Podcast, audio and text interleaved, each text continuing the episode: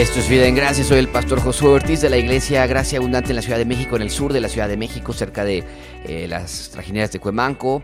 Eh, ahí estamos cerca de Periférico. Visita nuestro sitio de internet, graciasdmx.com.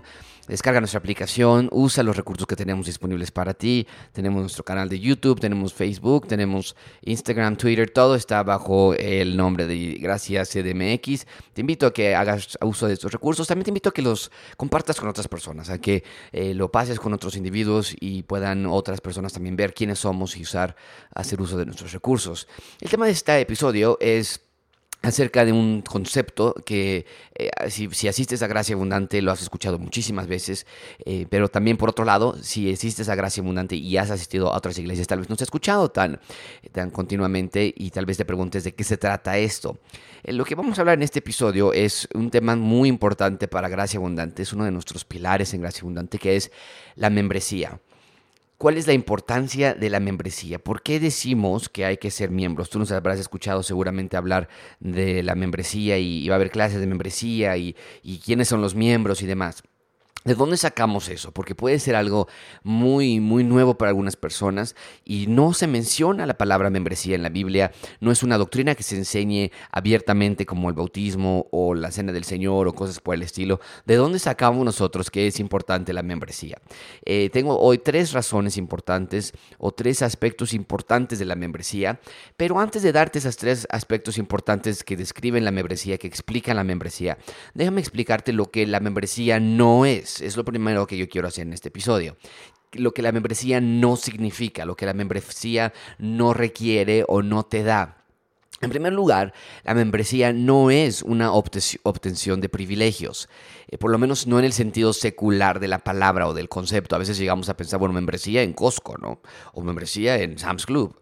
Eh, ahí es donde me dan este, la, oportunidad de comprar más económico, ¿no? Pero membresía en la iglesia, ¿de qué se trata eso? Bueno, no es, y, y un momento vamos a describir de qué se trata, pero la membresía no es la obtención de privilegios, no es la obtención de descuentos, no se te va a sentar en un mejor lugar no se te va a dar un mejor trato, no se te va a dar más pan, no se te va a dar más atención. En ninguna manera la obtención de privilegios no es en, esa en esa esfera. Número dos, lo que la membresía no es, no es un acceso a puestos de autoridad. Muchas personas dicen, es que yo quiero ser miembro para, entonces ser parte del equipo de liderazgo. Quiero ser miembro para poder enseñar en la escuela de los niños. O quiero ser miembro para poder cantar o poder tocar un instrumento en la iglesia. Eso es incorrecto. La membresía no es para eso. Es cierto que en la mayoría de los casos, por lo menos en Gracia Abundante, eh, los miembros son los que trabajan en esas áreas, pero no es la motivación correcta de hacerte miembro para lograr tener acceso a ese tipo de puestos. Es incorrecto, no te debe hacer pensar en ninguna manera, en ningún momento, que el miembro, es el miembro te va a abrir nuevas puertas de trabajo, porque hay muchísimas oportunidades de trabajo en Gracia Abundante, por lo menos en nuestra iglesia, sin ser miembro. En la membresía específicamente hemos diseñado partes del servicio de la iglesia para que cualquier persona pueda participar, no nada más los miembros. Hay ciertas áreas donde la membresía para nosotros es un requisito muy importante y lo voy a explicar por qué. Pero si tú piensas o la persona piensa o se ha llegado a pensar que la membresía es para que, ah, hazte miembro para que te den chance de trabajar, es totalmente incorrecto. Número tres, la membresía no es un acceso a decisiones pastorales. Esto significa no te, vamos, no, no te vas a ser miembro para que puedas entonces decidir en la iglesia, ¿qué se va a hacer? Hay, hay congregaciones que así se manejan, los respetamos, nosotros no vemos eso en las escrituras, donde los miembros eh, se vuelven como el parlamento de la, de la iglesia y se hacen votaciones para todo para todo y los miembros deciden y se hacen partidos políticos, se hacen facciones, las familias tales están por este lugar, las otras familias tales van a votar por este otro tema y, nosotros no vemos la membresía como una herramienta para crear división, facciones en la iglesia. Número cuatro, la membresía no es una herramienta de presión financiera o de presión de asistencia o de presión de comportamiento. Muchas veces pensamos eso, que la membresía es para que te, para que te presionen a dar, da dinero, ya eres miembro, ya ya con la lana. O asistencia, ya eres miembro, ¿por qué no? porque no llegaste el domingo pasado? ¿Por qué no llegaste el jueves? ¿Por qué no llegaste el sábado? ¿Por qué no hiciste esto? O de comportamiento, ¿por qué? Porque nos están eh, llegando a tiempo, porque no son más puntuales, porque aún se siguen peleando en su matrimonio. Y entonces la membresía llega a ser como una una herramienta para lastimar a las personas y en lugar de recibirlas vamos a ahuyentarlas. Y en quinto lugar, la membresía tampoco es un compromiso para los más espirituales. Es decir, ah, es que yo voy a ser miembro porque ahora sí ya me siento listo espiritualmente. No es que ya voy a ser miembro porque, o, los miembros que están allá son los buenos, buenos, son los espirituales. Y, no es así, no, no es así. Eh, no es ninguna de estas cinco cosas. No es obtención de privilegios, no es acceso a puestos de autoridad, no es acceso a decisiones pastorales no es una herramienta de presión y no es un compromiso nada más para los más espirituales. Bueno, ¿qué es la membresía entonces? La membresía es, y tengo que leer 1 Corintios 12 para darte una, explicación de qué es la, membresía. Pero número uno, eh, la membresía es el reconocimiento de pertenencia a la iglesia local. Ahora tú vas a pensar, bueno, yo ya, me, yo ya pertenezco a Gracia Abundante, yo ya pertenezco a esta iglesia. Eh, sí, pero, pero estamos hablando de, una, de un reconocimiento público de pertenencia a esta iglesia en particular en nuestro caso a gracia abundante. Escucha lo que dice 1 Corintios capítulo 12, del versículo 12 al 19. Porque así como el cuerpo es uno, Pablo está hablando acerca de la, constitución de la iglesia, así como el cuerpo es uno y tiene muchos miembros, nuestro cuerpo físico es, pero todos los miembros del cuerpo, siendo muchos, son un solo cuerpo, así también Cristo. Así que nuestro cuerpo físico es muchos miembros, pero nada más un cuerpo. Dice el versículo 13, porque por un solo espíritu fuimos bautizados en un cuerpo, sean judíos o griegos, sean esclavos o libres, y a todos se nos dio beber de un mismo espíritu. Además, el cuerpo no es un solo miembro, sino muchos. Si dijera el pie, porque no soy mano, no soy del cuerpo, por eso no será del cuerpo. Y si dijera la oreja, porque no soy ojo, no soy del cuerpo, por eso no será del cuerpo. Si todo el cuerpo fuese ojo, ¿dónde estaría el oído? Si todo fuese oído, ¿dónde estaría el olfato? Mas ahora Dios ha colocado, mucha atención, los miembros, cada uno de ellos en el cuerpo como Él quiso. Estamos hablando del cuerpo físico aún así, ¿ok? Porque si todos fueran un solo miembro, ¿dónde estaría el cuerpo?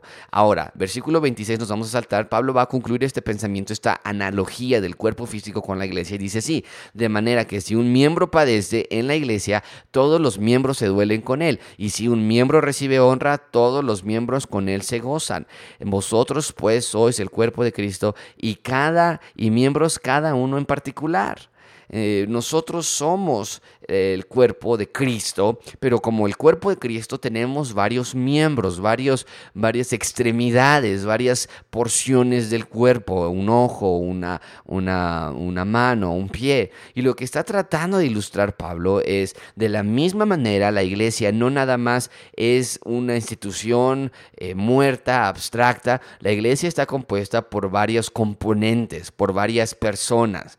Ahora esa palabra miembro que acabo de leer está hablando de miembro del cuerpo, miembro de la, del cuerpo físico. Pero quisiera yo hacer una ilustración o una conexión con la iglesia, que es lo que Pablo dice al final. Dice, ustedes son el cuerpo de Cristo y miembros cada uno en particular. Entonces, cuando nosotros decimos que somos miembros de Gracia Abundante, estamos diciendo dentro del cuerpo de Cristo en general, dentro del cuerpo de Cristo de la Iglesia Universal, nosotros, Dios nos ha puesto a nosotros como miembros de esta iglesia local. Es un reconocimiento público de que pertenecemos a esta iglesia. Es un reconocimiento de pertenencia a la iglesia local. Eso es la membresía, públicamente decir, esta es mi iglesia. Número dos, la membresía es un reconocimiento de afinación teológica. Es decir, tenemos ciertas afinidades teológicamente hablando. Tú no eres miembro de la iglesia del tercer día, tú no eres miembro de la iglesia de los mormones, tú no eres miembro de la iglesia pentecostal, tú no eres miembro de la iglesia metodista. Eres miembro Estás reconociendo que eres miembro, eres parte de esta iglesia porque encuentras aquí una afinación teológica. Gálatas 1.6 nos dice así, estoy maravillado de que tan pronto se hayáis alejado del que os llamó por la gracia de Cristo para seguir un evangelio diferente. No que haya otro, sino que hay algunos que os perturban y quieren pervertir el evangelio de Cristo. Mas si a unos otros o un ángel de cielo os anunciare otro evangelio diferente del que os hemos anunciado, sea anatema. Como antes hemos dicho, también ahora lo repito, si alguno predica diferente evangelio del que habéis recibido sea anatema. Entonces lo que Pablo está diciendo a la iglesia de Gálatas es, ustedes júntense, ustedes tengan una pared teológica y no reciban a alguien del que no tiene la misma afinidad teológica que nosotros, que nosotros les hemos enseñado. Aun si yo mismo, dice Pablo, llego y les enseño un evangelio diferente, o aun si un ángel se apareciese y les enseñara un evangelio diferente, ustedes como iglesia cierren sus puertas ante esta, ante esta perturbación, dice Pablo del evangelio, a esta perversión del evangelio y ustedes manténganse unidos, firmes, como miembros de la iglesia de Gálatas, sin permitir que un error teológico entre. Es la misma idea que estamos nosotros teniendo en Gracia Abundante. Cuando alguien dice yo quiero ser miembro de Gracia Abundante es porque estás de acuerdo con la, el Evangelio de Cristo que predicamos aquí y tú dices voy a unirme, voy a ser parte de este cuerpo, voy a ser parte de esta institución local que Cristo ha dejado, reconociendo que soy parte de esta iglesia, reconociendo que somos parte de la misma afinación teológica. Y número tres, la membresía es el reconocimiento a autoridad número uno y a disciplina bíblica número dos. No podemos nosotros tener autoridad sobre alguien que no es miembro de nuestra iglesia. Nosotros tenemos un cuidado mucho más profundo, mucho más especial, mucho más cercano con aquellas personas que son miembros de nuestra iglesia. Aquellas personas que no son miembros de, de nuestra iglesia, nosotros no sabemos qué está pasando con ellos. Nosotros no sabemos si, si hay algo que estén de acuerdo, no de acuerdo teológicamente. No sabemos si estén no de acuerdo con la iglesia local. No sabemos si no estén de acuerdo con someterse a una autoridad. No sabemos en dónde están y entonces no podemos, no queremos eh, em, estar, estar sobre ellos de la misma manera con aquellas personas que dicen, yo sí, yo sí soy miembro de esta iglesia local. Públicamente lo declaro, yo sí soy miembro de esta iglesia local porque tenemos la misma afinidad, afinidad teológica, creemos lo mismo y reconocemos autoridad y disciplina bíblica. Pedro, Pedro lo dice así, primera de Pedro 5.5. Igualmente, jóvenes, estad sujetos a los ancianos. No está hablando de los ancianos de edad, a los ancianos de autoridad, a los pastores. Y todos sumisos unos a otros, revestidos de humildad, porque Dios resiste a los soberbios y da gracia a los humildes. Pero ahí la orden específicamente para un sector de la demografía de la iglesia que constituía en la iglesia de Roma es, están sujetos a los ancianos. Hay cierta autoridad.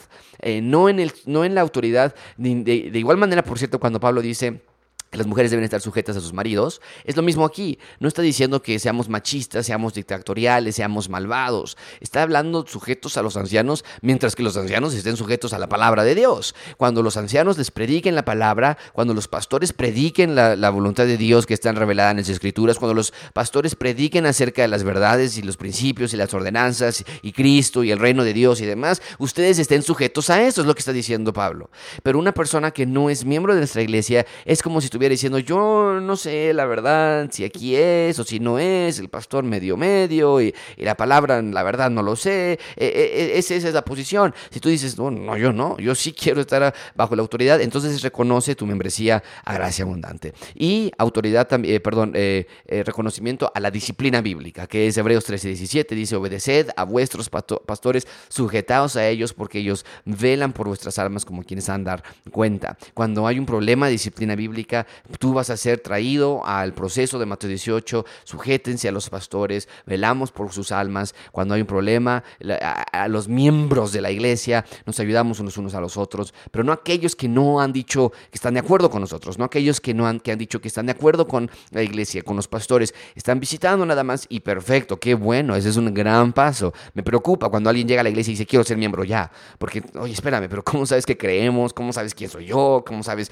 de qué se trata esto? No, espérate toma tu tiempo. Para aquellas personas que están escuchando este podcast y llevan tiempo asistiendo a Gracia Abundante y visitando y evaluando y, revisando y escuchando, perfecto, síguelo haciendo. Pero debe llegar un momento en que tú debes decir, ya, esta es mi iglesia, aquí voy a sentar mi base y es importante hacerme miembro de Gracia Abundante. Es bíblico hacerme miembro de Gracia Abundante si es donde Dios me ha traído.